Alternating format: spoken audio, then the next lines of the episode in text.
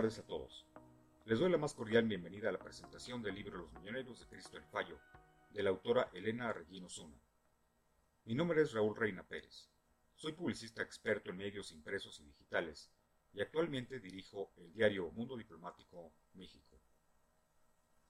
En esta sesión tendremos dos importantes comentaristas, como son el doctor Rodolfo Soriano y el doctor Helio Masferrer, además de un importante testimonio de Ana Lucía Salazar. Comenzaré citando al poeta cubano Nicolás Guillén, quien decía que la literatura es el reflejo de la sociedad. Y nada más cierto y oportuno en el caso de este libro escrito por Elena. Este libro es un testimonio valiente y real de cómo una mujer guerrera como Elena es capaz de enfrentarse a un poder fáctico como es la Iglesia Católica, representado en este caso por una poderosa orden religiosa. Elena lo combate con un arma muy poderosa, la verdad y lo combate desde sus, entrañas, desde uno de sus núcleos de poder, como lo es su red de colegios y universidades, desde donde se manipulan y compran conciencias. ¿Y cómo lo combate Elena? Con un arma muy poderosa, la verdad. Dando a conocer a la luz pública las amenazas, la expulsión de sus hijos de los colegios, el bloqueo de la distribución de sus libros, el hackeo de su información, y finalmente la denuncia civil interpuesta en su contra por nada menos que por las y los directores de estos colegios. Como acertadamente expuso el doctor Adolfo Soriano en la presentación de la primera parte de esta trilogía, este libro está novelado, pero bien podría ser parte de un reportaje, un reportaje de investigación en donde se llega hasta las más altas esferas de esta orden religiosa, y devela la hipocresía, la complicidad y doble moral de los padres de familia de estos colegios. El libro incluye atroces testimonios inéditos y el caso de una creyente con hijos de un sacerdote, la histórica cumbre pederasta convocada por el Papa Francisco y los últimos casos de abusos cometidos por esta orden religiosa. No me queda más que felicitar y reconocer el trabajo valiente de Elena al escribir este libro. Este libro sienta las bases para que más víctimas de abusos cometidos por esta orden saquen a la luz sus casos. Y les dejaré una pregunta como invitación a leer este libro. ¿A favor de quién resultará el fallo de esta denuncia civil?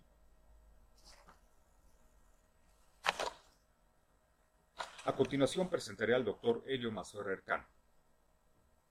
El doctor Helio es antropólogo de las religiones y etnohistoriador especializado en la antropología en sociedades complejas, puntualmente en la relación entre religión y política, sistemas religiosos contemporáneos y los totonacos de la Sierra Norte de Puebla en México.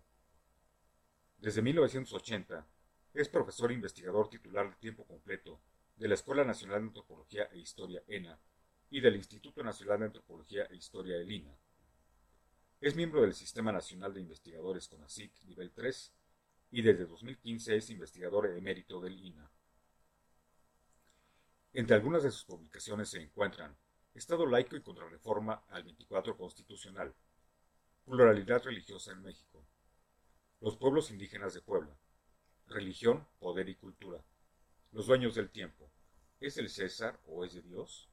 Cambio y la continuidad entre los totonacos de la Sierra Norte de Puebla. Muy buenas tardes, doctor Elio. Es un honor tenerlo y un gusto. Adelante, por favor. Comencemos por la soberbia, ¿no? Entonces, eh, la, eh, la, soberbia es algo que eh, embarga esta organización y la lleva a el desastre, ¿no es cierto? A, de estar en un momento dado como la congregación favorita de uno de los papas más longevos de la historia de la Iglesia a ser eh, una institución cuestionada de todos, desde muchos ángulos. Pero eh, actualmente eh, las últimas informaciones periodísticas nos colocan frente a otro asunto y es la codicia. O sea, eh, mm, hay un libro muy interesante que se publicó en 2016, eh, firmado por Raúl Olmos, que analizaba el desarrollo de uh, un conglomerado de empresas eh, offshore, paraísos fiscales, tanto en estados de Estados Unidos, de que son paraísos fiscales, como eh, Wyoming, Delaware, este, Dakota del Sur, etcétera, y, eh, eh, islas del Caribe. Y ahora en los Panamá, en las Paradise Papers, en los papeles del paraíso aparecen también con empresas offshore. Entonces, eso me hacía acordar, por eso decías, Seven, ¿no? O sea, la codicia, ¿no? Eh, el, dinero es eh, un factor de acumulación eh, y no de caridad, ¿no? O sea, entonces es como si estuvieran adorando el becerro de oro, ¿no es cierto?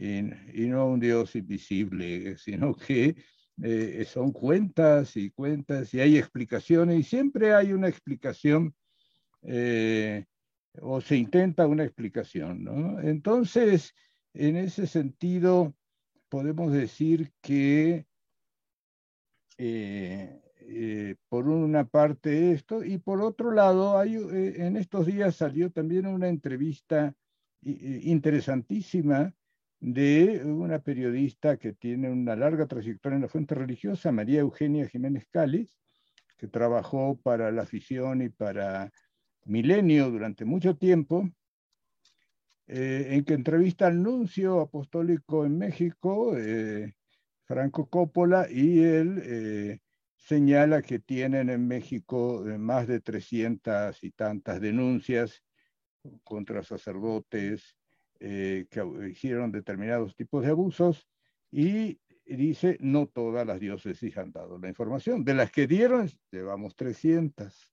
Y eh, el reciente escándalo que hubo eh, en, la escuela, en la Iglesia Católica en Francia, que se une a otro país con una larga trayectoria católica, que fue lo de Irlanda, que señala Elena. Entonces, eh, estamos en un momento en que, eh, una vez más, eh, lamentablemente, está, esta estructura, esta organización de la Iglesia Católica está en, en el, arriba de la mesa, arriba, fuertemente cuestionada.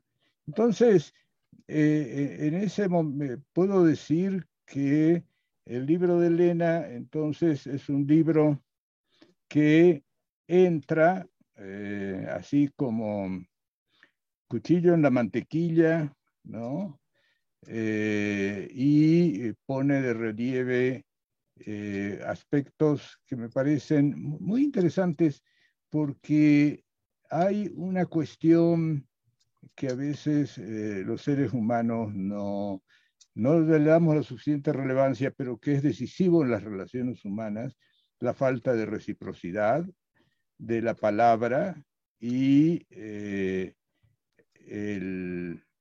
lo mezquino. O sea, eh, lo que muestra Elena es quizá la peor cara de la naturaleza humana. Ahora está de moda este juego eh, en Netflix, ¿no? Em, de lo que es, entonces, esta persecución a, una madre que simplemente, como cualquier madre, como cualquier padre, defiende a sus hijos, ¿no? Y, entonces esta persecución, este, no querer reconocer los méritos de los hijos, y entonces eh, es no aceptar las reglas de juego, es una institución que está convencida que ellos imponen las reglas de juego a la sociedad y lo hicieron durante mucho tiempo.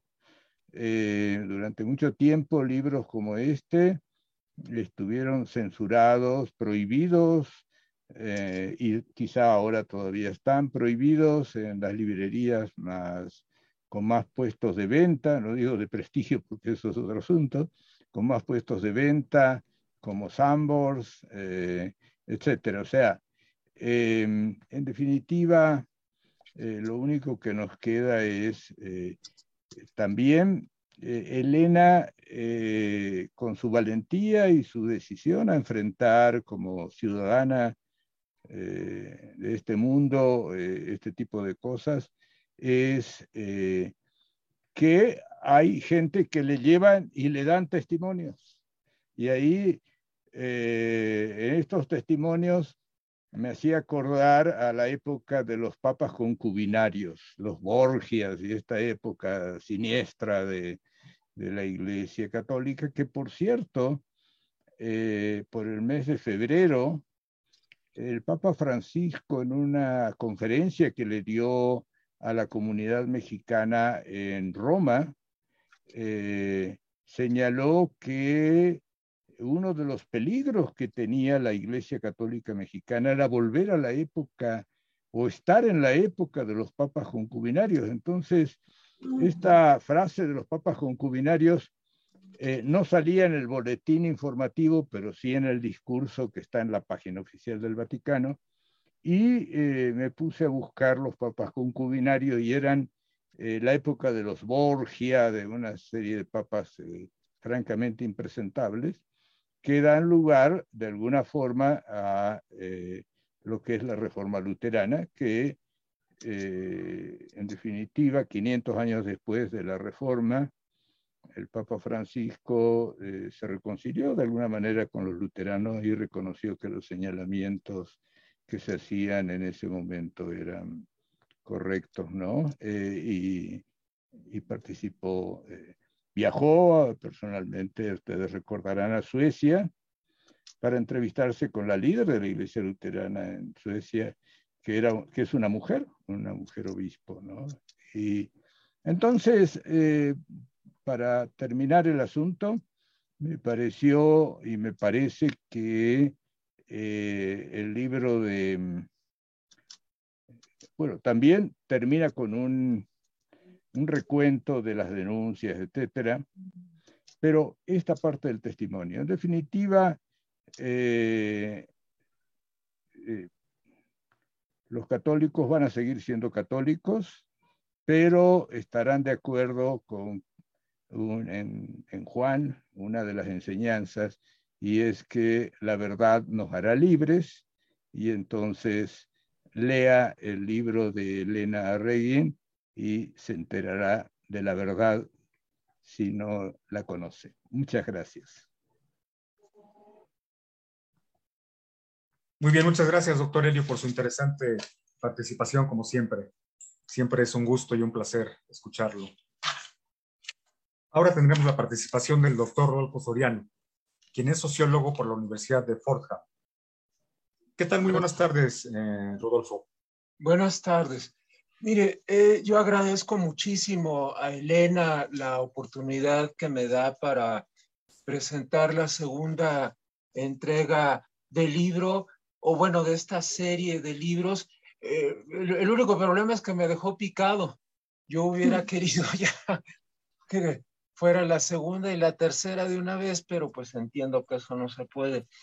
Eh, yo creo que efectivamente, como Helio señala, al menos para mí es un texto muy valioso porque nos permite entrar a quienes no pertenecemos a este mundo este, en el que la Legión de Cristo operó en México durante tantos años, eh, nos permite acercarnos y ver qué era lo que pasaba ahí, ¿no? Yo, una de mis, eh, una de las cosas que yo lamento mucho es que eh, durante muchos años yo, teniendo algún nivel de participación, por lo menos en el eh, nivel parroquial y aquí en, en, lo que era en aquel entonces la primera vicaría episcopal, estoy hablando de tiempos del cardenal eh, Ernesto Corripio, este, eh, yo eh, eh, eludía lo más que podía cualquier contacto con, con, la gente de la Legión de Cristo, ¿no? recuerdo muy vivamente en 1981 cuando se celebró acá en la Basílica la, la misa por el inicio de lo que fue la misión guadalupana en aquel entonces, por los 450 años de las apariciones de la Virgen de Guadalupe, yo acudí ahí como un joven dirigente del movimiento juvenil de aquí de mi parroquia y una de las cosas que, que más me chocaron del, del, hecho es que nos, nos hubieran hecho este, compartir el escenario o compartir por lo menos el, el piso de la nueva basílica eh, con la gente de la Legión, ¿no? Y con, sus actitudes y con eh, esta propensión al boato, a la ostentación, a la pose, ¿no? Que, era algo uh, muy evidente para mí y que, y que hacía que yo, siendo un chamaco en realidad, no me acuerdo ahorita cuántos años tenía, pero seguramente eran como 17, 16, 17 años, este, hizo que los eludiera lo más que yo pudiera eh, en, mi vida. Y quizás eso hizo que yo fuera muy ingenuo cuando este problema empezó a emerger eh, ya a, mediados de los 90, ¿no? Y, e, e hizo que a pesar de que yo había tenido esa participación más o menos, eh, pues por lo menos intensa en, en, mi vida como, como adolescente y como joven, no estuviera yo en realidad al tanto de, de la clase de cosas que, que hicieron. Entonces, en ese sentido, es un documento muy valioso porque no nada más permite eh, conocer y comprender qué fue lo que ocurrió, que bueno, en eso hay ya una cantidad interesante de, de, textos de diversa calidad y con diversos enfoques que creo que todos ayudan mucho a comprender qué fue lo que pasó, sino sobre todo que nos permite comprender las condiciones sociales que hicieron posible los distintos tipos de, abuso perpetrados por Maciel, ¿no?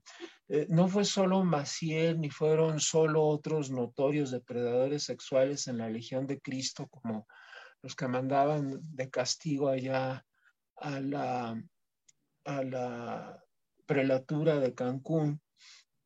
Eh, fue un contexto construido por las familias que más apoyaron a Maciel, ¿no?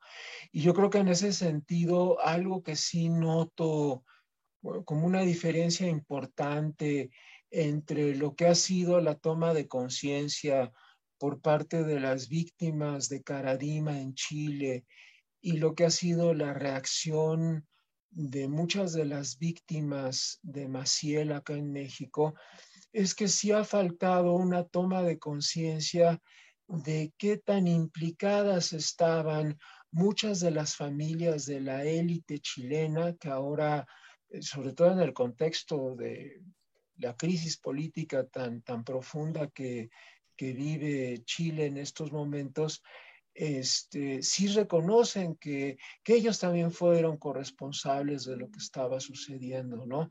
Eh, ojalá que verdaderamente esta, esta habilidad que tiene Elena para describir lo que es el contexto de, de, cómo es que esto emergió ya en el primer y en el segundo volumen de esta serie, eh, sí sirviera para que eh, las familias de las élites económicas mexicanas que tanto apoyaron a Maciel reconocieron que no fue solo Maciel, ¿no?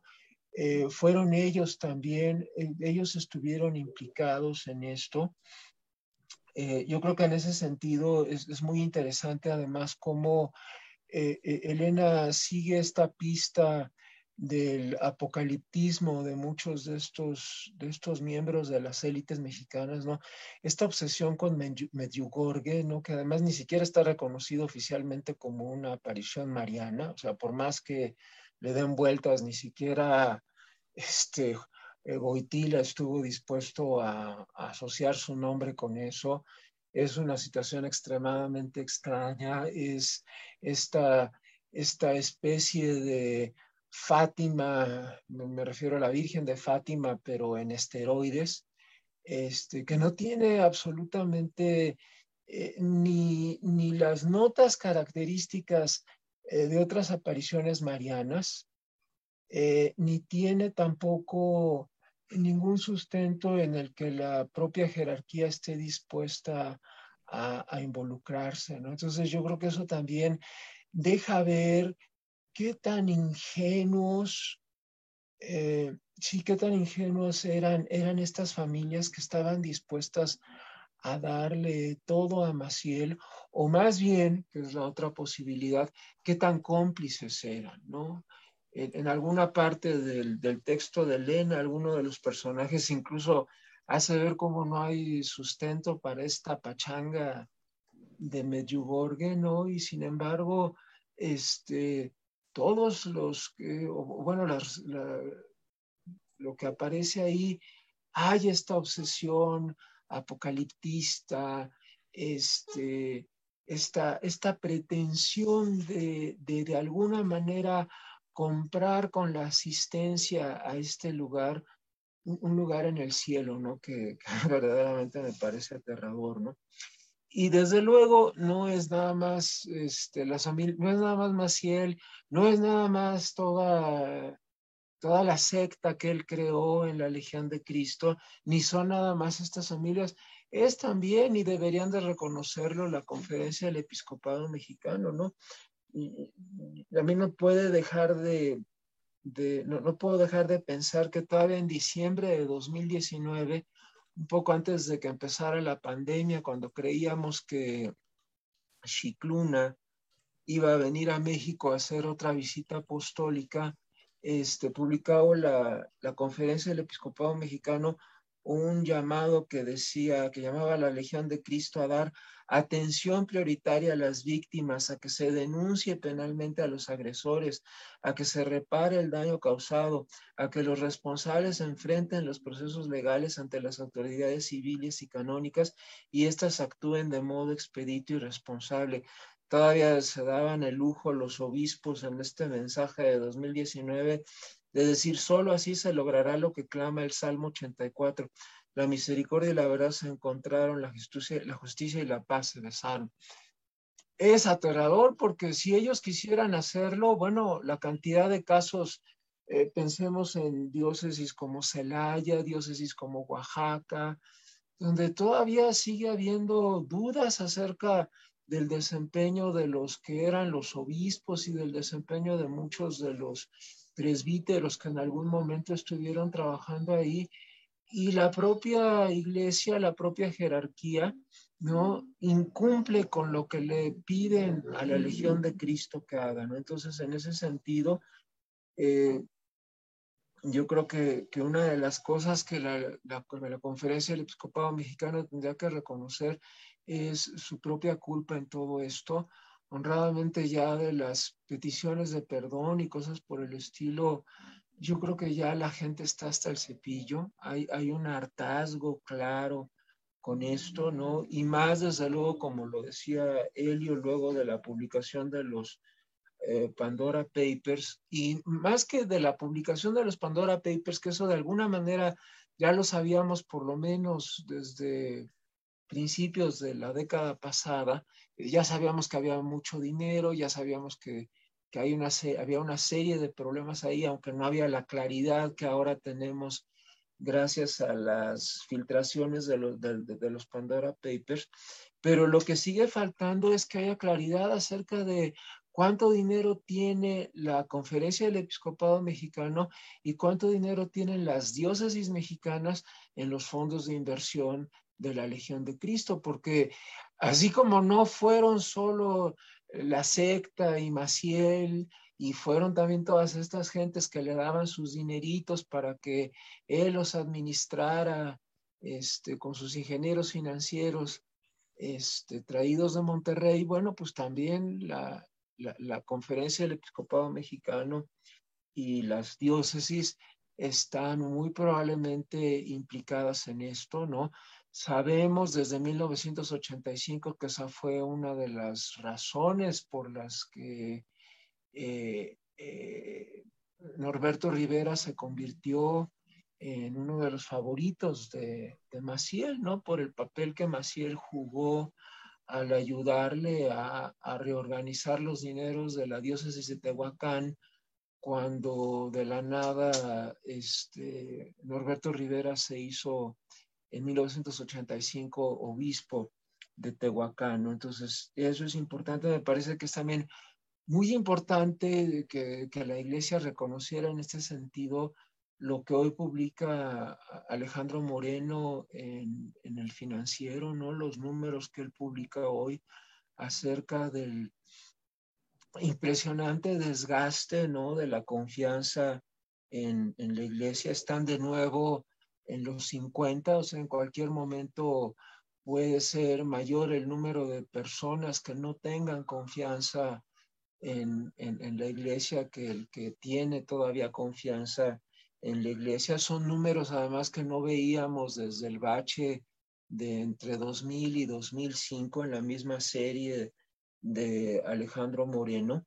Y eso solo demuestra, me parece, que pues la iglesia no supo aprovechar estos 20 años de gracia que, ha tenido, ¿no? O sea, la gente volvió a confiar, este, volvió a confiar en esta estúpida, honradamente forma de populismo teológico que impulsaron eh, Boitila y Ratzinger, ¿no? Y que desde luego les estalló en las manos, y tan les estalló en las manos que eh, el Papa Francisco ha tenido que venir a, imponer de nuevo estas restricciones sobre la estúpida decisión de Ratzinger de liberalizar el uso de la misa en latín, ¿no? que justamente era uno de los elementos que todas estas eh, sectas de la derecha católica eh, usaban para, para congraciarse ¿no? con las élites de cada uno de sus países. ¿no? Esa fue además, por ejemplo, una de las razones que, que llevaron a Abuela a crear en, en, Argentina el Instituto del Verbo Encarnado. ¿no? Entonces, eh, hay, hay un, tendría que haber un reconocimiento ¿no? de que la iglesia no supo aprovechar estos 20 años de gracia y de que este hartazgo ya de nuevo con, con la manera en que simple y sencillamente no están haciendo cosa alguna, este, pues les está terminando por comer esa, esa confianza, ¿no? Este, no entendieron los cambios que se han dado incluso en la muy generosa metodología del censo. No podrían tener una metodología más generosa que la del censo mexicano y de todas maneras no, no lo han aprovechado. Entonces, me parece en ese sentido que tendrían que reconocer ya que esta tontería de apostarle todo a repetir como hacía Maciel mismo, eh, la gesta de los cristeros y presentarse como herederos de los cristeros para que se siga comprando la historia de la Iglesia Católica como la eh, víctima perpetua de la historia de México, eh, ya no va a funcionar, ya no funciona, ya no, ya no tiene sentido esto, ¿no? Este, mencionaba Helio el, mensaje este que, que, pronunció el Papa Francisco ante los estudiantes del Colegio Mexicano, de los, de los distintos colegios mexicanos y del Colegio, eh, del colegio Latinoamericano allá en Italia, pero yo me acuerdo mucho de lo que les dijo el, el, Papa a los obispos acá en México en catedral, ¿no? Y que pues por lo visto simple y sencillamente cayó en, como, como dice la parábola del sembrador, cayó en, en suelo infértil porque simple y sencillamente no actúan y, y, y le siguen apostando a, a, a, a, que pelear lo del aborto y a que pelear lo del matrimonio igualitario los va a salvar, ¿no? Eh, basta ver que hace dos días aproximadamente, hace dos o tres días, eh, todos los obispos del Estado de México publicaron un, una declaración de casi tres cuartillas en contra del, matrimonio igualitario, del matrimonio civil igualitario en esa entidad, este, que se suma además a las protestas por el asunto del aborto, pero eh, los únicos que dicen algo, por ejemplo, de los migrantes haitianos, eh, son, los, son, son, los curas de la, de la, dimensión pastoral de la movilidad social, ¿no? Los obispos siguen sin pronunciarse en ese sentido, siguen con una incapacidad terrible para ver más allá de sus narices y pues tiene que ver justamente con esta manera en que ellos fueron corresponsables de la manera en que eh, la versión de la teología de la prosperidad que,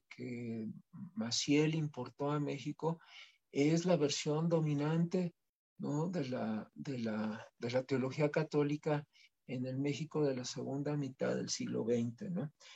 Eh, otro mérito que me, me, interesaría mucho destacar del texto de Elena es la voz que le da a las víctimas ¿no? de distintos tipos de abuso. Qué, qué, bueno que siga haciendo eso. Ojalá efectivamente eh, aparecieran más víctimas a mí me da la impresión de que el, mal desempeño del sistema de justicia en México hace muy poco probable que eso vaya a ocurrir porque pues simple y sencillamente no hay la expectativa de que vaya a ocurrir algo positivo con los testimonios o con las denuncias, pero ojalá y sea, ¿no? Y, algo que también me parece muy interesante es este, eh, eh, hacer una comparación entre, entre estos retratos, ¿no? Eh, Elio hablaba de algunas eh, películas, yo me, acordé ahorita que él hablaba de aquella película italiana, no me acuerdo ahorita si de los 70 o de los 80, el retrato de la burguesía en negro, ¿no? Y bueno, este es un retrato de la burguesía mexicana, como lo son también un retrato de la burguesía mexicana, lo que nos enteramos acerca de las prácticas en Nexium, ¿no? ¿Qué es lo que hace a, estas familias que en general tienen resuelta su vida, ¿no? Que, no están sometidas a los problemas de la sobrevivencia que enfrentan otras personas, ¿no? Que, pueden dedicar semanas a irse de, de, viaje a Medjugorje y a otros lugares en Europa sin aparentemente ningún problema. ¿Qué los hace convertirse en víctimas de este tipo de cultos tan abusivos, ¿no? Y, no es nada más los mochos, no es nada más los persinados, este, como en el caso muy probablemente de, muchos de los vinculados a, la Legión de Cristo, o al Opus Dei, o a los Cruzados de Cristo Rey, o a muchas de estas otras este, eh, sectas católicas de la derecha, ¿no? está los de, los de Nexium, ¿no? que vienen justamente de ese mismo, de ese mismo sector de la, de la derecha mexicana, ¿no? Y, y, está toda la gente involucrada de alguna manera con la dianética o la cientología también, ¿no? Este, no son las personas más humildes, no son las personas este, marginales, ¿no? No, no, no, no es como ocurre en el, en el caso de, de, Argentina con Vuela y el, y, el, y el, Instituto del Verbo Encarnado, este, las, las, los, los, uh, los antiguos, lo, que queda de la, de, la antigua burguesía rural este, argentina, ¿no? Este, es como en el caso de Caradima, la gente más rica, la gente más pudiente, la gente aparentemente más letrada, este, que no tendría, o que por lo menos resulta muy difícil, al menos en, primera instancia, explicar qué los hace tan proclives a convertirse en víctimas de este tipo de, de, cultos tan, tan perversos ¿no? y tan destructivos, especialmente en el caso de, la Legión y de Nexium este, contra las mujeres, ¿no? que, que me parece que, ese, es otro, ese es otro elemento de la narrativa que, que, Elena introduce en este caso y, y, que muchas veces no se, no se discute suficientemente. ¿no? Esta mujer del cura, el nombre de otra película de los 70, ¿no? con, con Sofía Loren como, como una loquita que se enamora de Marcelo Mastroianni, que hace el papel de un cura que a final de cuentas no deja la iglesia porque desde luego no va a dejar las ventajas que tiene para convertirse en un Giuseppe más en la Italia de los 70, ¿no? Eh, yo en ese sentido recomiendo muchísimo la, la lectura del libro, del primero y del segundo, y ojalá del, del, tercero, que espero ya esté trabajando este, Elena, y, quizás sería necesario un cuarto libro que quizás no podría escribir ella porque obviamente a, lo mejor no tiene el acceso, pero que sería muy interesante no conocer el, punto de vista de uno de, de, alguno de los clérigos que trabajaron con, con Maciel, ¿no? Alejandro Espinosa algo publicó ya, pero, pero me parece que, que, a veces le gana demasiado el hígado. Este, sería muy interesante una, una narrativa sobre, sobre cómo es que los mismos clérigos de la Legión este, terminaban eh, como operativos, ¿no? De, de, lo que era a todas luces una empresa de, de abuso no nada más sexual, pero que incluía como uno de sus elementos clave el abuso sexual. Entonces, pues agradezco mucho a Elena y a los colegas acá de la mesa, a Helio, muchas gracias a ustedes. Muchas gracias, eh, doctor Rodolfo Soriano, por su siempre interesante participación. Y como usted bien dijo, eh, sería muy importante que más eh, víctimas de esta orden pues dieran sus testimonios, ¿no? Y precisamente esta tarde tenemos a una de esas víctimas que en el 1992 eh, sufrió abuso por parte de un sacerdote de la Legión de Cristo en, un colegio en Cancún, en colegio de, Colegio Cumbres de Cancún. ¿Qué tal, Ana Lucía? Muy buenas tardes.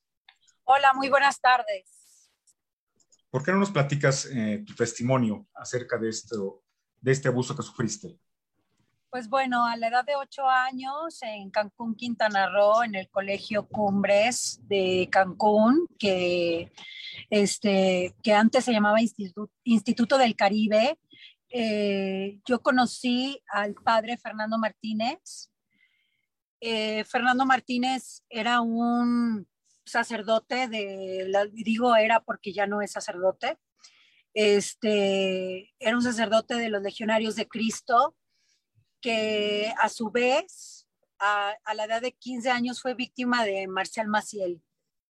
Este, eso lo convirtió en un victimario y en un depredador sexual que durante 50 años aproximadamente estuvo en la cacería de niños y niñas y este y pues bueno cometió abusos atroces en contra de la infancia de este país.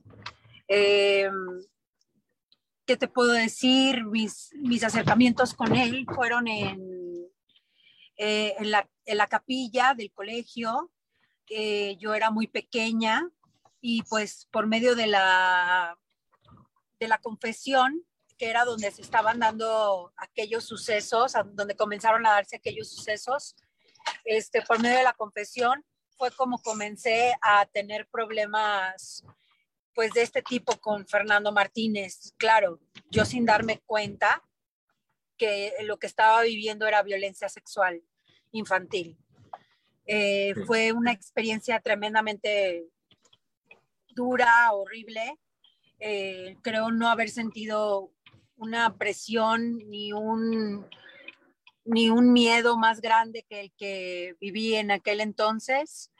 Y puedo decirte que es algo inmerecido que los niños sufran y vivan este tipo de sucesos y delitos.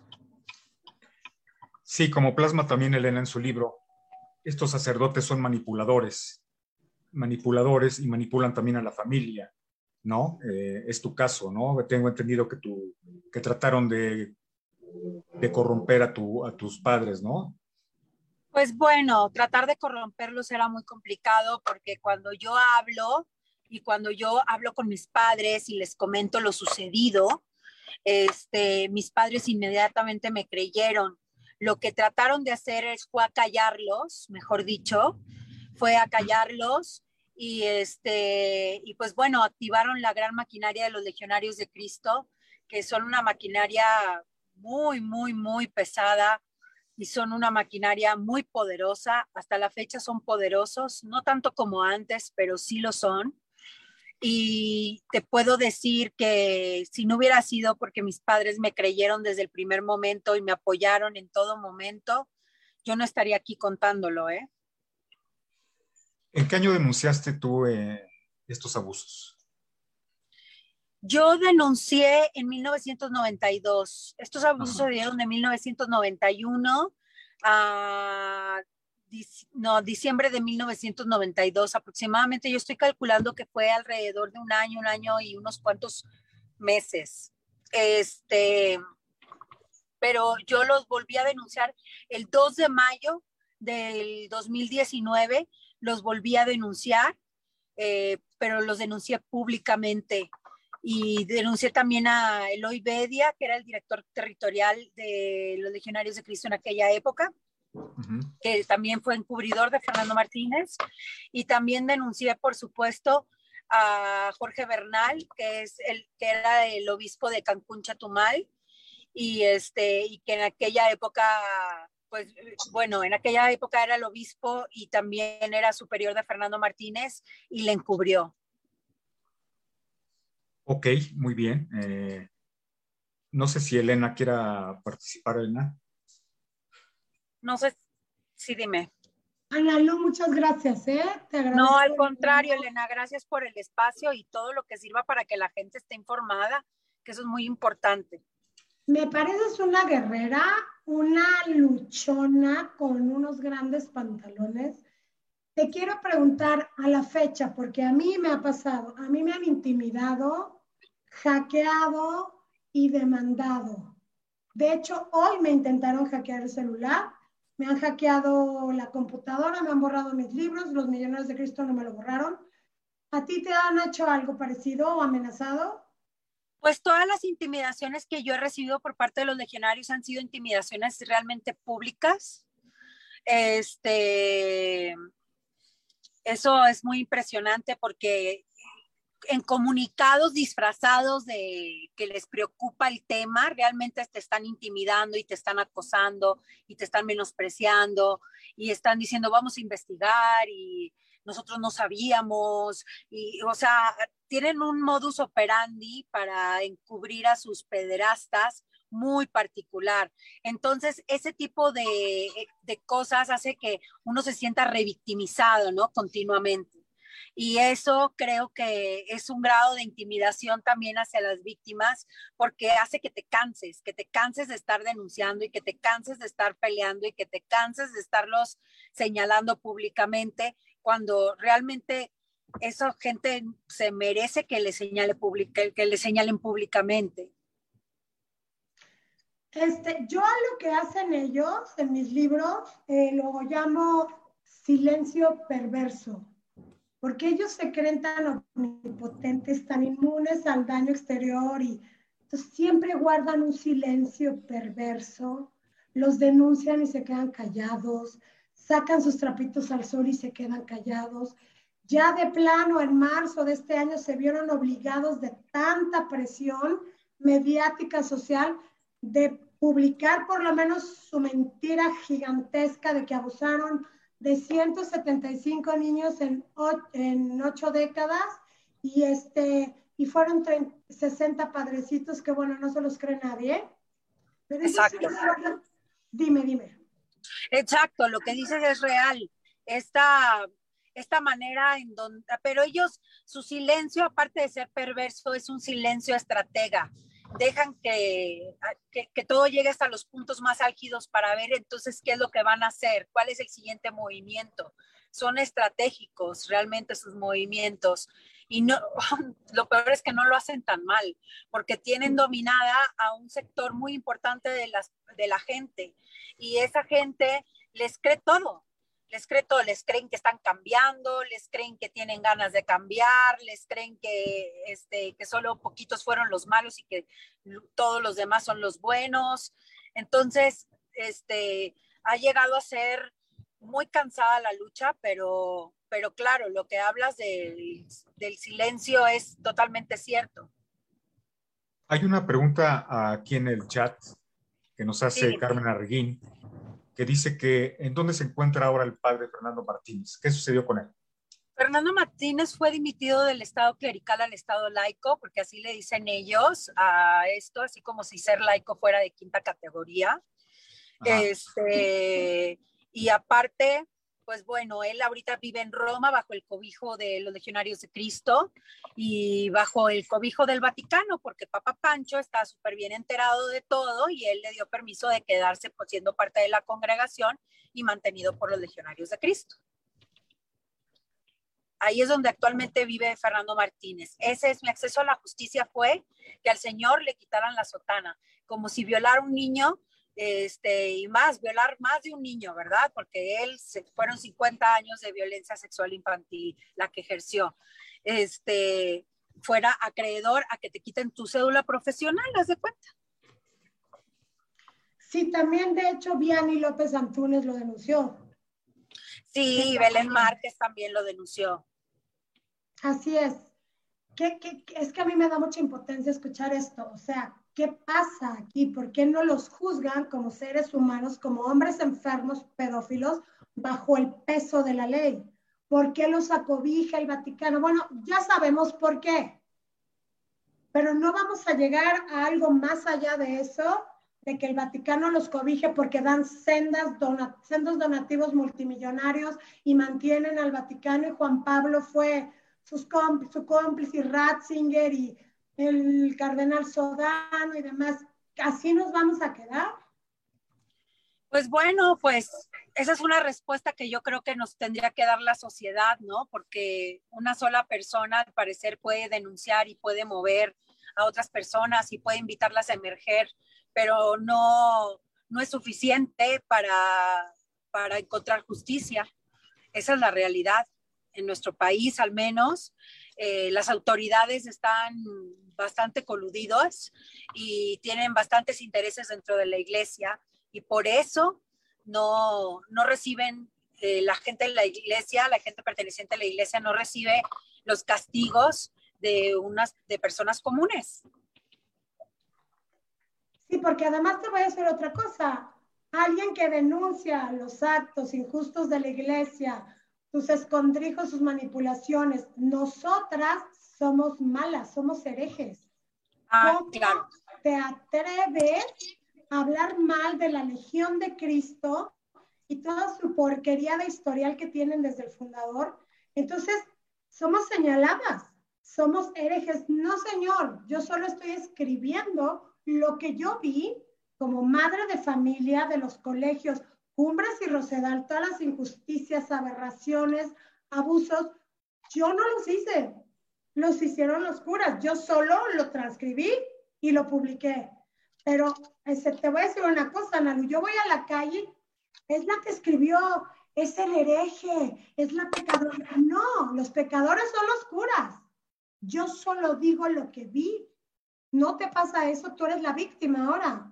Claro, yo soy la víctima, pero a mí la gente me critica o me juzga mucho y me dice que yo estoy llena de rencor, que yo debo de perdonar. Eh, me, cargan toda la obligación a mí, ¿no? Y, y, siempre digo que no, no estoy llena de rencor, que si estuviera llena de rencor, pues bueno, sería una persona sumamente infeliz. Y pese a que me cuesta mucho ser feliz porque después de haber vivido lo que viví, de restablecerte es muy difícil y muy duro. Sí te puedo decir que, que soy lo más feliz que puedo y, y bueno, no estoy, no estoy llena de rencor, solamente estoy enojada y yo me pregunto, ¿qué no les molesta que violen niños o, o qué pasa? ¿Por qué no están enojados los demás? O sea, la normal que está enojada porque viola niños soy yo en lugar de que los que se quedan inertes ante ese tipo de noticias este, no sean los anormales, ¿no? O sea, a mí me parece muchísimo más anormal que podamos ver ese tipo de delitos y normalizarlos y decir, bueno, pero le pasó de chiquito, bueno, pero este, pero ya lo superó. Bueno, o sea, siempre, siempre justificando, ¿no? A los agresores. O bueno, ella lo sedujo a los cinco años. También hay gente que dice eso, me he topado muy poca, creo que ha cambiado mucho la mentalidad, estos tiempos ya son diferentes. Este, también creo que la iglesia ha perdido muchos adeptos y ha perdido mucha gente y las ha perdido porque no tiene con qué retenerlos, es la realidad. a mí me dicen que si yo odio la iglesia, yo no odio la iglesia, yo espero que la iglesia se limpie y sea merecedora de los creyentes que tiene. Eso es lo que yo desearía, ¿no? En dado caso, no la quiero derrocar, no me interesa que se acabe y sé perfectamente que con mi solo testimonio no lo, no lo podría derrocar y tampoco es mi intención.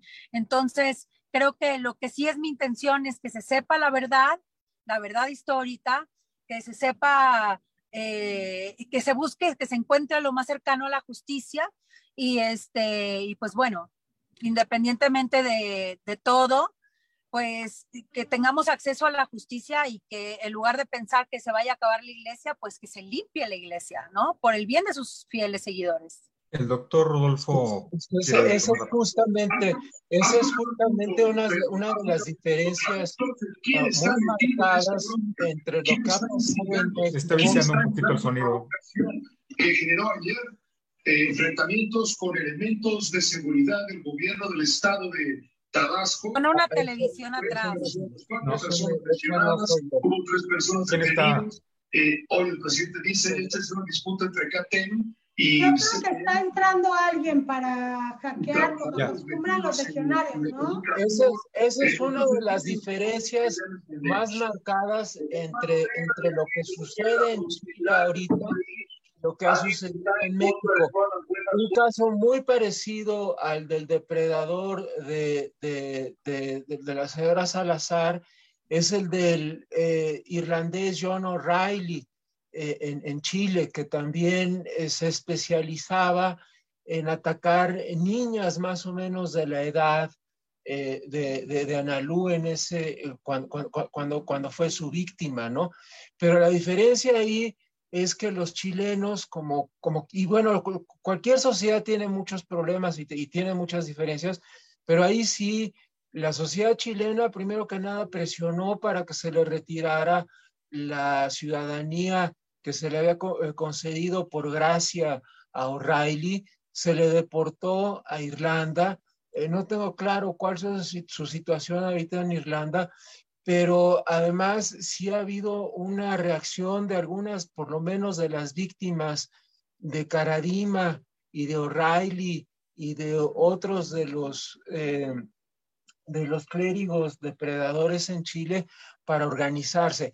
Hay diferencias entre ellos, desde luego. Y no estoy diciendo que sea un modelo perfecto, pero por lo menos algunas de las víctimas de Caradima se han organizado para crear esta fundación que, bueno, trata justamente de prevenir que, que, vuelvan a ocurrir abusos y trata de ofrecer algún tipo de ayuda a las víctimas. Y eso sí es algo que yo noto que en México, obviamente en México tenemos eh, déficits de eh, capital social y déficits de confianza interpersonal mucho más elevados que los que tienen en Chile, pero uno supondría que dado que tanto Caradima como los legionarios en Chile depredaban en sectores sociales muy parecidos a aquellos en los que Maciel, el depredador de, de, Analú y otros legionarios depredaban, sería más fácil que ahí hubiera algún grado de organización para poder a atacar ese tipo de problemas y la realidad es que no lo hay, ¿no? O sea, siguen predominando estas ideas de las que ustedes hablaban de culpar a la víctima, ¿no? Que es algo que sigue estando muy presente ahí y que bueno, si los obispos no ponen el, el, el ejemplo, este, y no lo ponen porque simple y sencillamente no quieren ponerlo, ¿no? Este, pues esto, esto va a seguir, ¿no? Pero pero sí es muy preocupante que también en, en, en, estratos de la sociedad mexicana en los que uno podría suponer que hay mayor capacidad para organizarse y para desarrollar algún tipo de estrategias para compensar y contraatacar y prevenir ese tipo de situaciones, eh, yo no percibo esto, ¿no? Yo percibo, por ejemplo, esfuerzos como el de Elena, que es un esfuerzo muy valioso, pero no deja de ser un esfuerzo individual, o esfuerzos como el de Analú, que igual es un esfuerzo individual, ¿no? No hay un esfuerzo más o menos concertado, incluso a pesar de la reunión esta que hubo en Dallas, ¿no? Que, que bueno, eh, tengo entendido que cosas buenas han surgido de ahí, por lo menos en términos de algunas de las víctimas de la Legión de Cristo, este, pero no son solo, no, no, no es solo la Legión de Cristo, ¿no? O sea, y sobre todo en el caso de México, dado el sesgo mucho más marcado de clase que hay en el acceso a la educación católica, pues uno esperaría que ahí hubiera mayor disposición pero no la hay, ¿no? Y, eso habla muy mal de la sociedad mexicana, incluso de sus segmentos más ilustrados, más escolarizados y con mayor ingreso. Es una pésima comparación con lo que se ve en, el caso chileno, con lo que se ve en Estados Unidos. Y bueno, hace muy probable que vuelvan a ser víctimas, ¿no? Porque es obvio que si no se está hablando claramente de esto, si no hay grupos de autoayuda, si no hay, por lo menos, ¿no? Que, debería ser lo, lo, primero que hubiera, si no hay algún mecanismo para tratar de, de, ayudar a las víctimas, bueno, pues el, el, problema va a seguir y quizás va a ser el, el nieto de Salinas, ¿no? Ya fue el hijo de Salinas con Nexium, quizás va a ser el nieto o el bisnieto o alguno de los este, hijos de los depredadores de la Legión de Cristo, qué sé yo, ¿no? O alguien de la Dianética. Doctor Elio, ¿quiere tomar la palabra? Sí, em, yo creo que estoy totalmente de acuerdo y son cosas que son lamentables.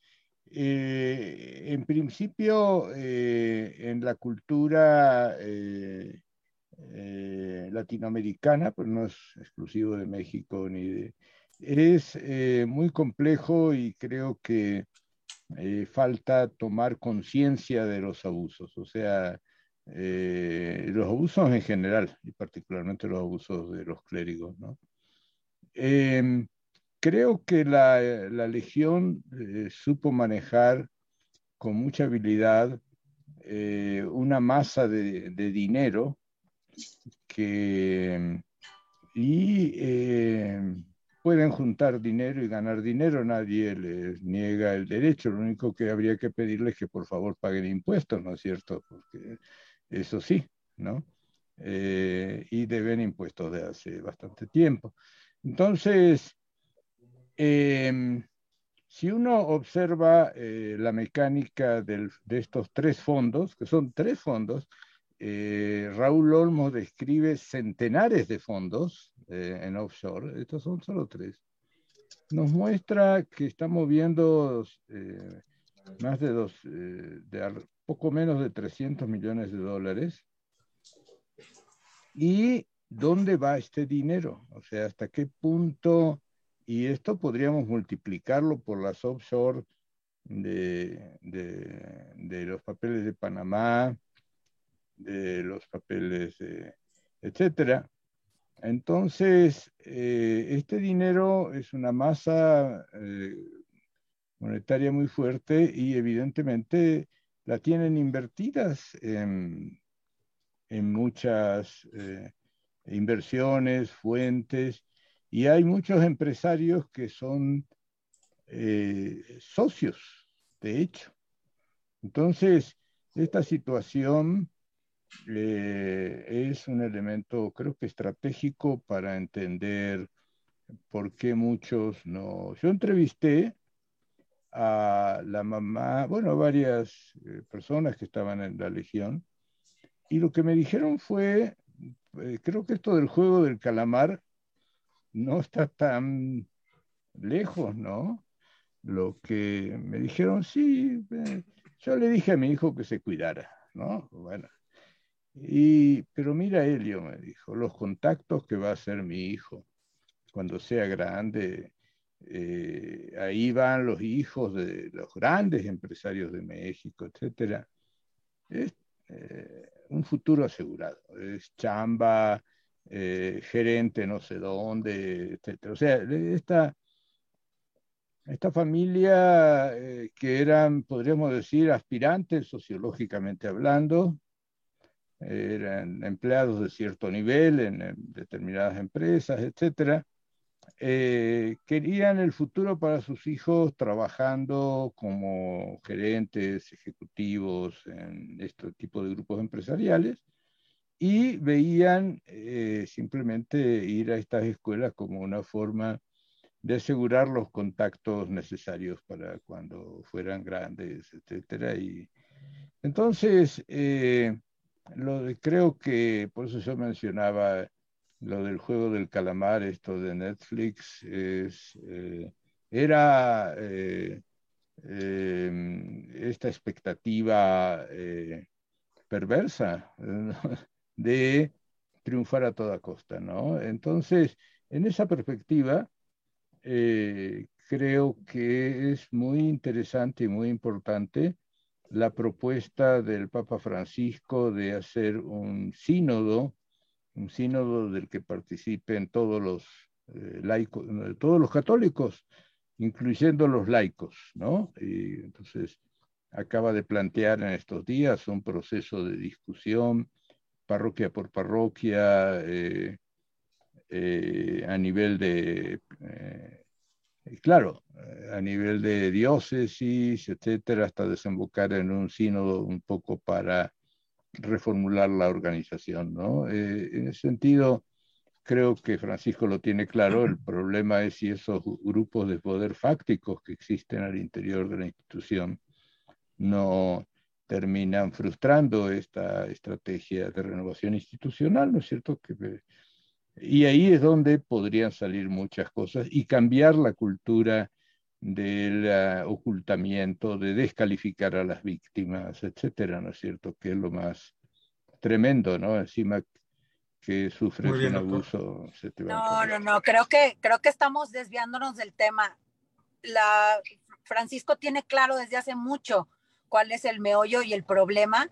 Y él sigue hablando y platicando y sigue juntándose con, este, juntando papeles y hablando y haciendo papelería y discursos, pero no, hace, no lleva nada a la acción ni lleva a, a los culpables a que sean juzgados. El mismo Francisco, el mismo Papa Pancho, Francisco, le dio la oportunidad a Fernando Martínez de que dimitiera del Estado clerical y que se quedara bajo el resguardo de los legionarios de Cristo en Roma. Entonces aquí estamos frente a un papa que perfectamente sabe de qué se trata todo esto y no está haciendo nada para que cambie. Pero, Francisco no los, puede encarcelar ni los puede juzgar civilmente. Ese es no, pero su deber moral como institución es su deber moral como institución es presentar a los no es autoridad civil no es autoridad civil ni es, ni es autoridad judicial. No, yo no estoy diciendo que sea una autoridad civil. A la, yo no estoy diciendo que, pero el, discurso de Francisco, eso es solamente un discurso. y es muy revictimizante y es muy revictimizante seguirme topando con gente que se cree intelectual y que se jura intelectual, que me interrumpe aparte en mi ponencia, en mi espacio de mi ponencia, y que me interrumpe y que aparte no me deja hablar y que me interrumpen para desviar los temas. Porque de verdad es muy revictimizante que nos manden a las víctimas a hacer organizaciones. Ahorita estamos, en un no, señor, no estamos en un intercambio, estamos en el espacio de mi ponencia. eso es para que vean. Por eso no quería yo entrar a esto. Vamos a dejar eh, que hable. Este es el intercambio. Este no, perdón, yo, yo creo que yo dejé que hablaran los señores. y yo también dejé que hablara usted. Y aquí todos tienen cosas que opinar. El señor Rodolfo tiene muchas cosas que opinar, pero pues no se trata solo de que opine usted. Fíjese pues que no se trata solo de que opine usted. Entonces, el discurso de Francisco es el mismo desde hace no es autoridad. No ¿Y eso qué tiene que ver? ¿Y eso qué tiene? Es autoridad en el Vaticano, claro que lo va a Nada más ahí, nada más ahí. Él no puede meter Elena, en la me voy a retirar porque el señor este me está gritando. Ya no tiene que gritar, ¿o sí? O no mutealo. Perdón. Eh, vamos a continuar, Lu, perdón. Eh, eh, es que es increíble cómo de verdad se metieron en la ponencia para sacarla y, desviar el tema, que si los, que si debemos de organizarnos las víctimas, que si debemos de hacer no, no sé qué movimientos sociales y las víctimas estamos recuperándonos y seguimos recuperándonos. Y eso es, a mí me parece impresionante, impresionante que, que todo el deber moral lo tengamos las, las, las víctimas. Es inadmisible, es inadmisible que, gente que se trata, que tiene conocimiento, diga que las víctimas no, no, estamos organizadas como en otras partes del mundo, cuando México es un país extremadamente católico y difícil para organizarse, muy difícil para denunciar. Es dificilísimo. A mí me parece revictimizante tener que toparme con este tipo de, de, opiniones. Ahora, por el lado de Francisco, es impresionante también cómo Francisco todo lo que hace es discurso, discurso y discurso y discurso y no lleva nada a la acción. Y, y por eso tenemos tantos curas protegidos. ¿Ustedes creen que los legionarios de Cristo actúan solos? ¿No creen que tiene el cobijo del Vaticano? Por supuesto que lo tiene y Francisco sale y da la cara y dice cero tolerancia, pero el que dijo cero tolerancia dejó que los legionarios de Cristo se quedaran con Fernando Martínez dentro de la institución, protegiéndolo y resguardándolo y que le dieran terapia psicológica. Yo tengo la carta, yo tengo la carta donde Francisco contestó eso. Entonces, ¿dónde estamos frente, dónde estamos en la idea de que Francisco, de que Francisco va a cambiar y va a revolucionar esto? No podemos de verdad dejarle a la iglesia lo que nos corresponde a nosotros como sociedad. Y a nosotros como sociedad lo que nos corresponde es alzar la voz, poner los puntos sobre las IES, poner las cartas sobre la mesa y seguir denunciando, porque esto es injusto y porque los niños siguen sufriendo hoy y los niños siguen siendo víctimas hoy y porque los niños siguen yendo a sus colegios hoy y porque hay padres que mandan a los, a los hijos al seminario hoy. Y eso es lo grave. No se trata de Ana Lucía, se trata de los niños y de las niñas de este país y de todos los países de otros países del mundo que también están a merced de estos tiranos. Muy bien, Ana Lu. Gracias. Pues sí, aquí, aquí, se trata de, de respetar eh, las opiniones de todos, ¿verdad? y, y muchas gracias por tu testimonio. Eh, vamos a darle la palabra ahorita a la autora Elena Regui. Gracias, Ana Lu. Muchas gracias, Ana Lu, por tu participación, muy amable. Gracias a ti, Elena. Y disculpa el inconveniente. No pero... te preocupes, es un debate. No hay problema. Está pero a mí me impacta, a mí me impacta que le debatan a las víctimas. Es como si a ti vienen y te debaten después de una vida de persecución que, que vengan y que te, que te van a debatir después de lo que has sufrido y de lo que has encarnecido y de lo que has vivido, ¿no? Cuando tú lo que has hecho es denunciar, exactamente eso mismo hago yo. Y entonces es muy, es muy fácil que la gente venga y te diga, deberías de hacer una organización, deberías de hacer esto, sí. deberías de hacer el otro, cuando simplemente hablar es súper difícil. Denunciar es súper difícil. Y no te creen, y nadie te escucha, te entiendo a la perfección, y además estoy segura que no te van a solucionar nada. Los legionarios. Ah, no, claro. ¿Se han no, acercado a ti? ¿Se, ¿Se acercaron acercado? a mí? Sí, sí se han acercado a mí, pero siempre con este afán de querer que me calle, que no hable, que no me exprese, este, siempre con esta búsqueda de, de que ya no siga eh, denunciándolos ni señalándolos pero no lo van a lograr. No lo van a lograr porque mi voz no tiene precio. Pero además, ¿por qué pelean y se preocupan tanto por, lo, por su imagen y su reputación si la tienen podrida en el piso? ¿Qué, qué, qué, qué, qué pasa? Les a las víctimas les creemos todo. Por Dios, a mí me llegan unos testimonios, Analu. El testimonio que leíste en mi libro, la segunda parte de los millonarios de Cristo, el fallo, ¿Sabes lo que me costó transcribirlo? No podía, no podía transcribirlo al niño que violaron en Montaneda, que lo invitaron, como siempre, con engaños, a un jardín muy bonito y una casa donde van a jugar con una piscina y, y softball y no sé qué, y que el cura, que seguramente ya murió y se murió impune como muchos, lo violó diario, le rompió la nariz. Cuando yo contacté a la víctima Ana Lu se le apareció un fantasma que no quería recordar.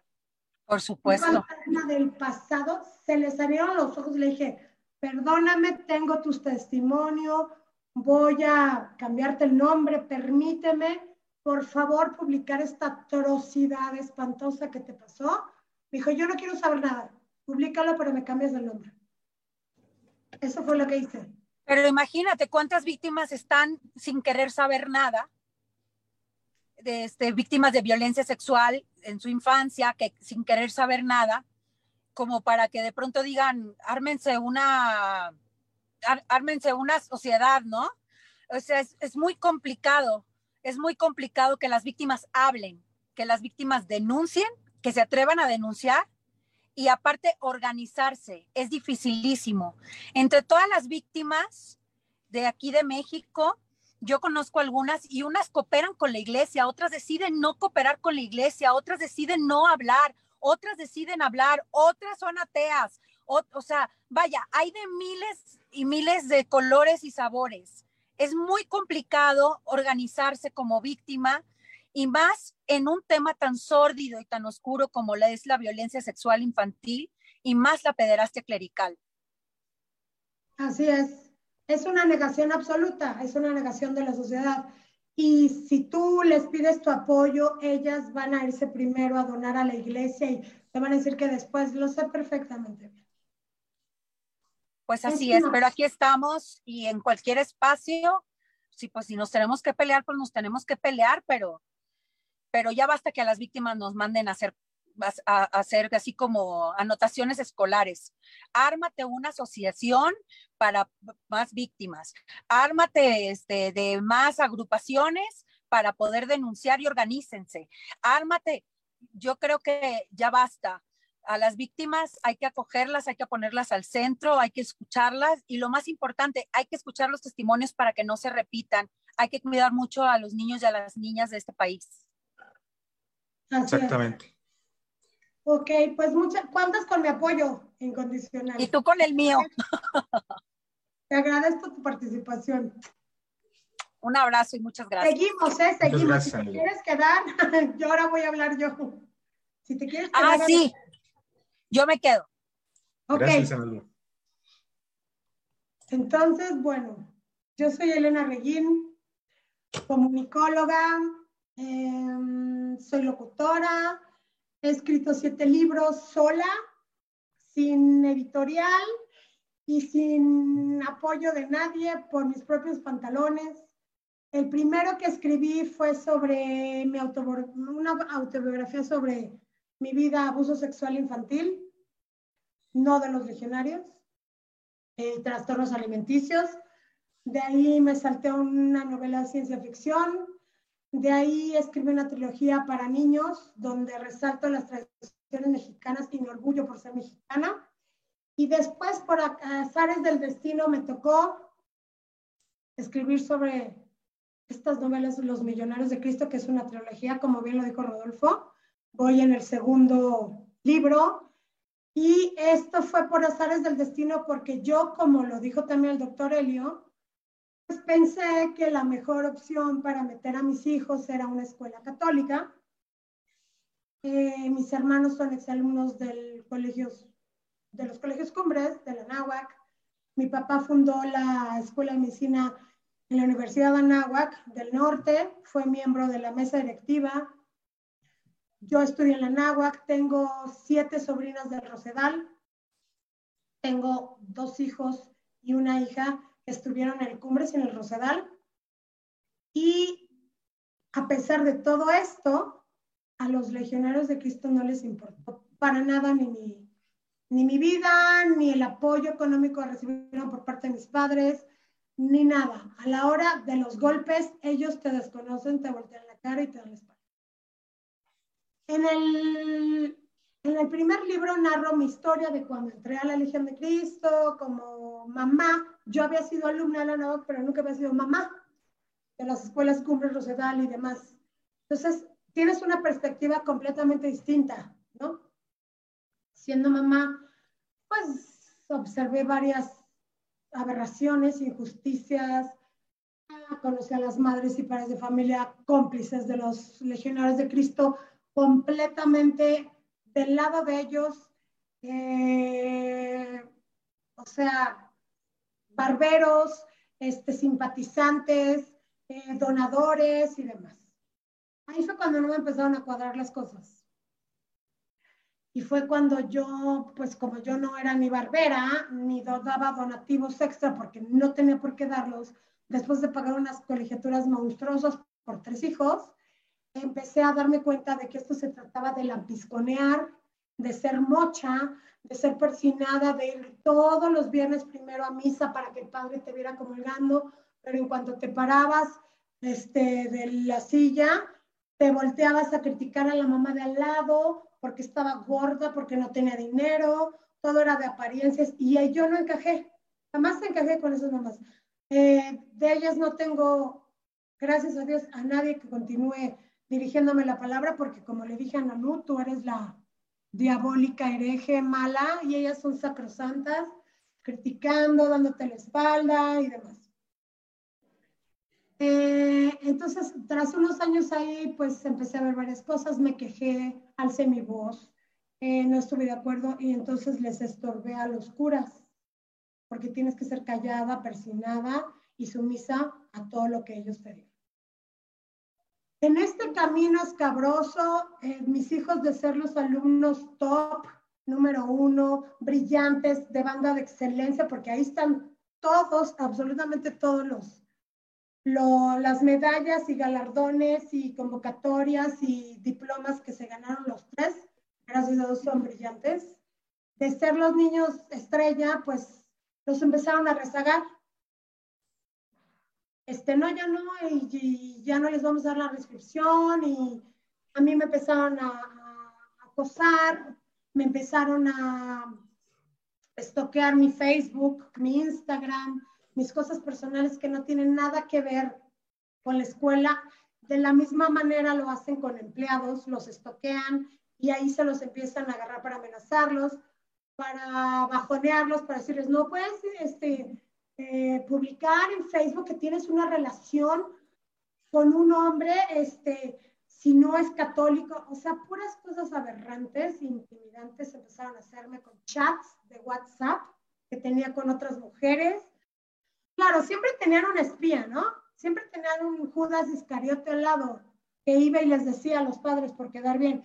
La señora Elena publicó en Facebook que los cristales de cuarzo son muy buenos y al otro día llegaba la directora del Rosedal Lomas, a quien llamo en el nombre, en, la novela Perpetua Ramírez Sánchez, que en realidad no se llama así, pero como fui amenazada y demandada para no hablar de los legionarios de Cristo, ni decir sus nombres reales, ni estar a dos kilómetros cerca de las instituciones o representantes de la Legión, a no subir este, ningún audio referente a ellos. Al final de cuentas, pues estoy en mi libertad de expresión y gané la demanda. Entonces, exactamente de eso se trata este libro, el fallo. Ya les dije al final, ni modo, pero el, trans, el trayecto de los careos, de ir a, la colonia de doctores, a carearme, a tener juicios con el padre, a Belardo Arcos Terraza, cuyo nombre también es falso y todos sabemos quién es, Alejandro. Y la directora, exdirectora se llama Patricia Rodríguez Ada. Alejandro Arias Tirado. Con su séquito de seguidores que eran guaruras, el prefecto de disciplina, el profesor de, de deportes y sus guaruras a carearme cuando no tenía un peso no tenía dinero para estarme careando, tuve que contratar un gran abogado que me apoyó cuando no tenía un peso ni tenía por qué gastar en eso para defenderme de su demanda, porque además, mientras nos intimidaban, eh, se nos ocurrió a mi esposo y a mí grabarlos, grabarlos porque nos, nos citaban bajo, con, a puertas cerradas para intimidarnos, decirnos que yo no podía subir y que yo este, no podía decir en redes sus nombres, entonces se nos ocurrió grabarlos y subimos una grabación a YouTube. con toda la intimidación que nos hicieron y no nos querían dar las prescripciones. Yo los demandé ante la Profeco, la DIEPE, la CEP, Derechos Humanos, donde Dios me dijo demanda, los demandé. Y gané todas y cada una de estas demandas. Sin embargo, cuando nos transferíamos de su escuela decadente que se llama Cumbres Internacional, que está en Las Lomas, que es el alma mater, la primera escuela fundada de los Cumbres, es un asco a partir de que cambiaron de director, que ahora es un laico, se vino más en picadas de escuela. Es un antro donde meten alcohol los alumnos, donde no hay disciplinas, es un antro.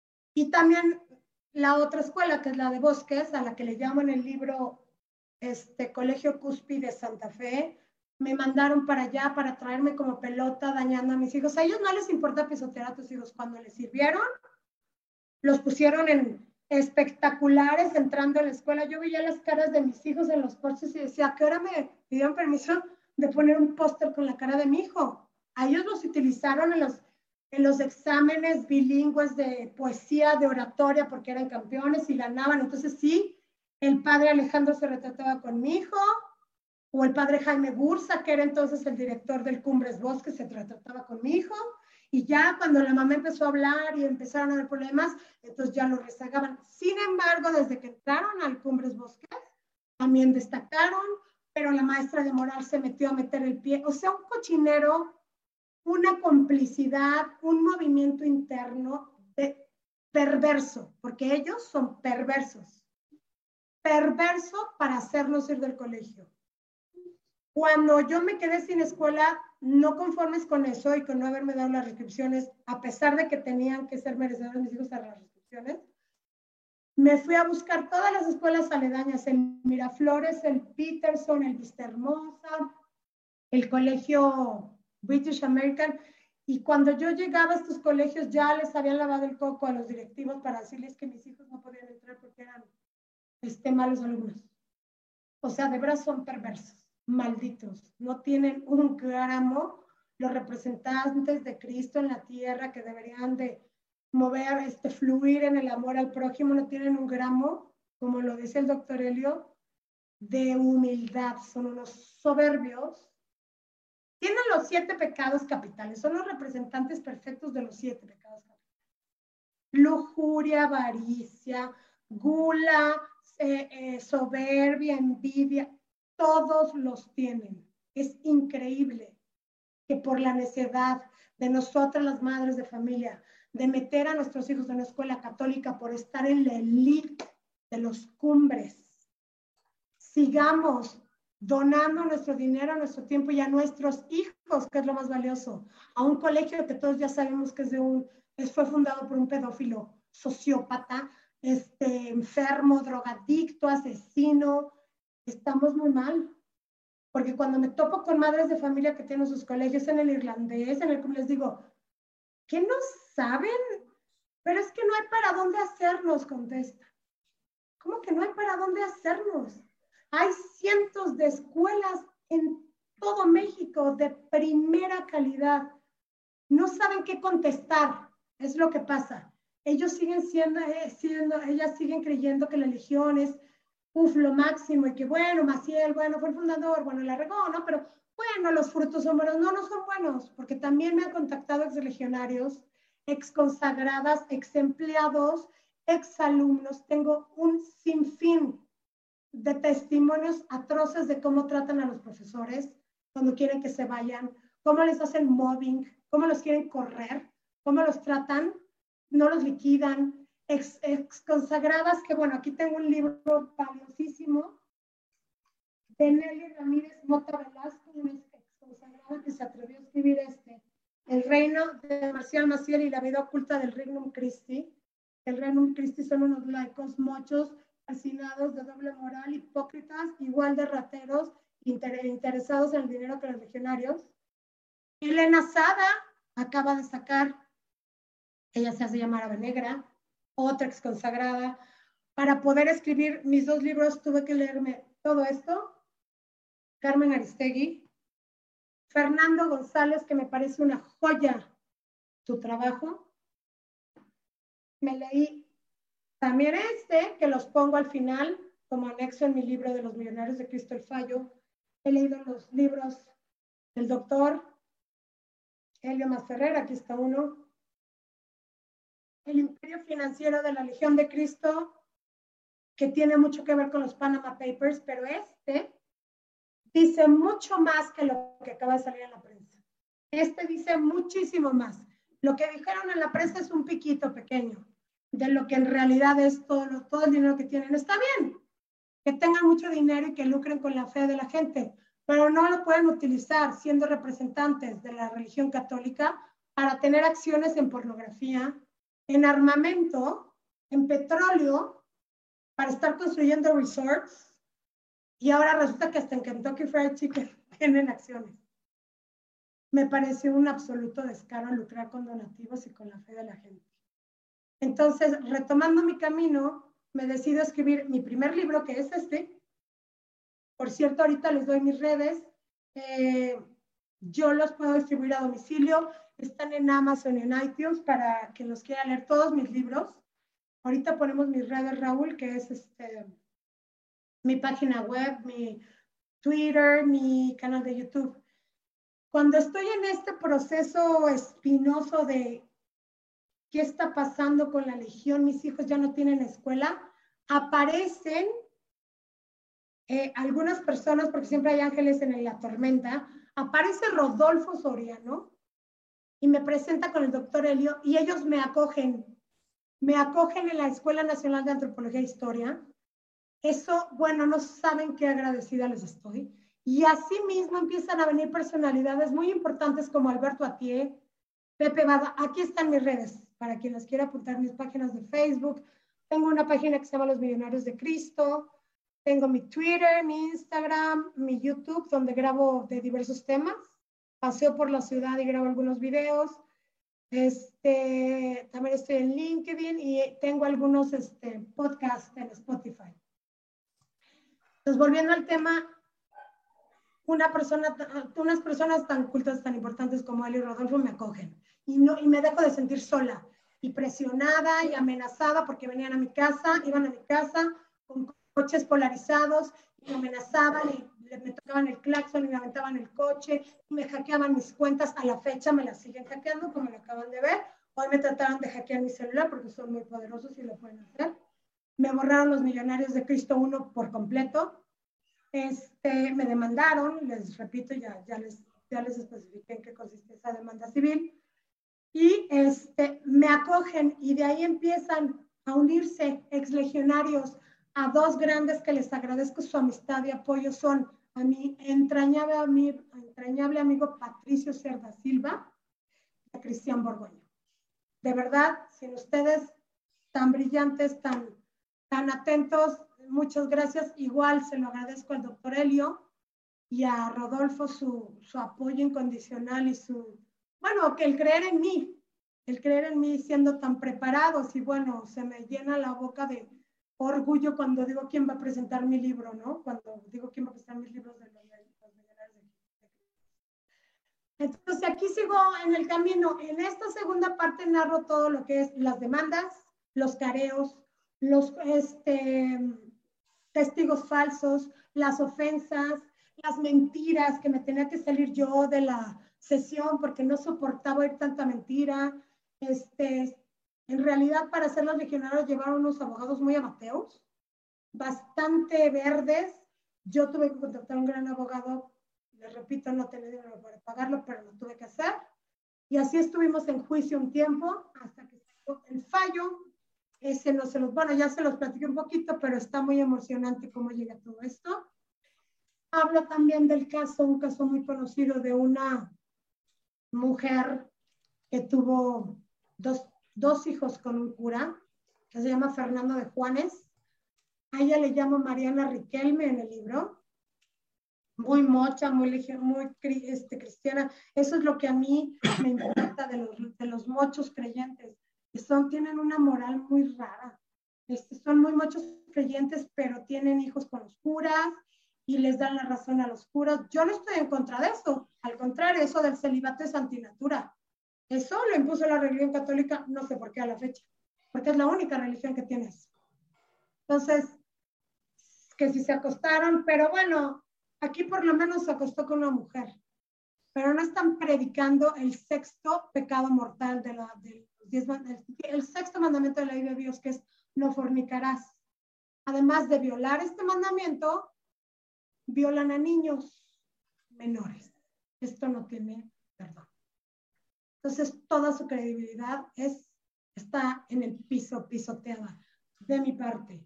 Hay los que le siguen siendo leales, hay los que siguen defendiendo a Maciel, hay los que siguen diciendo que no es cierto, que no lucran, que son unos santos.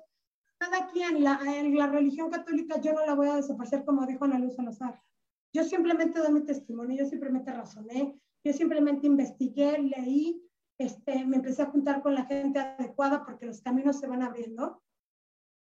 Y ahora, este, pues puedo hacer esto, puedo publicar mis libros, me falta el tercero, si puedo hacer el cuarto, Rodolfo, con gusto, porque tengo material, bastante material de Italia, España, Sudamérica, Canadá, Estados Unidos. Pues yo soy la voz de aquellos que no se atrevieron a hablar en mis libros de aquellos que fueron abusados, ultrajados, discriminados. Yo soy la voz. Y el día de hoy, eh, muy importante también, el día de hoy cumple mi hermano mayor, cinco meses de fallecido. Y le quiero dedicar esta presentación de mi parte. Este, él fue exalumno del Cumbres y de la Náhuac. Creo que mi hermano ahora sí ya me entendió, porque él no era muy adepto a, crear, a leer mis libros de los millonarios. Eh, y quiero cerrar mi participación y abrir un debate diciéndoles que el día de hoy, tal y como acabé esta novela, así la cerré y dije, el día de hoy agradezco a Dios que estoy fuera de esos colegios y de esa secta. Eso es todo. Muchas gracias. Muy bien, Elena, muchas gracias. Muchas gracias al doctor Helio, al doctor Rodolfo Soriano, al valiente testimonio de Ana Luz Salazar por haber participado en esta presentación del libro de los millonarios de Cristo, el fallo, de Elena Reguín. Muchas gracias, ha sido un ejemplo de, pluralidad, aunque un poquito desordenado en momentos, pero de eso se trata, ¿no? de debatir ideas, de debatir ideas con respecto, con respecto a los demás, ¿no? a las opiniones de los demás. Muchas gracias. Ahora vamos a pasar a, a una sesión de preguntas y respuestas y comentarios que quieran hacer los presentes. Eh, me parece que Humberto Camargo eh, eh, solicita la palabra. ¿Qué tal, Humberto? Tienes el teléfono apagado, el, el micrófono apagado, Humberto.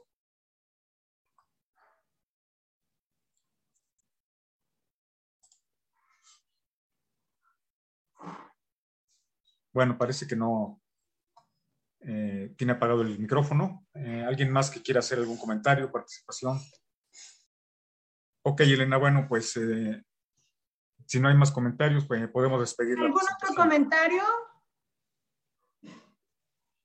Ya no hay ningún otro comentario, Elena. Ok. Pues agradecemos a toda su participación. Muchas gracias por haber estado aquí. ¿Algún comentario, Raúl? Pues nada, nada más para cerrar, eh, vuelvo a agradecer a los, a los expositores y felicitarte a ti por este valiente testimonio que pones en este libro. Eh, yo, yo soy parte también de, este, de estos libros como tu editor, editorial gráfico, ¿no? Entonces, pues, pues hemos vivido bastantes cosas juntos, ¿no? Eh, conozco todo, toda tu, toda tu travesía, ¿no? En esta, y tu, y tu lucha contra esta orden, orden religiosa, ¿no? ¿Quién, quién mejor que yo que, que, te, conozco el caso a fondo? Entonces, eh, pues nada, te felicito muchísimo nuevamente y, y también comentarle a los presentes que tenemos a la venta el libro en Amazon, en iTunes, en la página web www.lenarreguin.com y también eh, nos pueden mandar un mensaje en el chat ahorita de esta reunión, eh, si ustedes lo desean, van a tener un precio especial y con envío a domicilio. El libro ya está en... Sí, Estaremos en la FIL de Guadalajara presentando este libro en la Feria Internacional en diciembre. Es cierto, sí, el, 3 de diciembre es la presentación en la FIL Guadalajara de este libro de Los Millonarios de Cristo el Fallo y además del libro de los, de los Niños del Sol 3, eh, que es el cierre de la trilogía de cuentos infantiles eh, de Elena Reguín. Entonces, eh, pues los esperamos a todos. Muchas gracias. Muchas gracias a todos por su presencia. Gracias. Gracias, hasta luego, Analgo.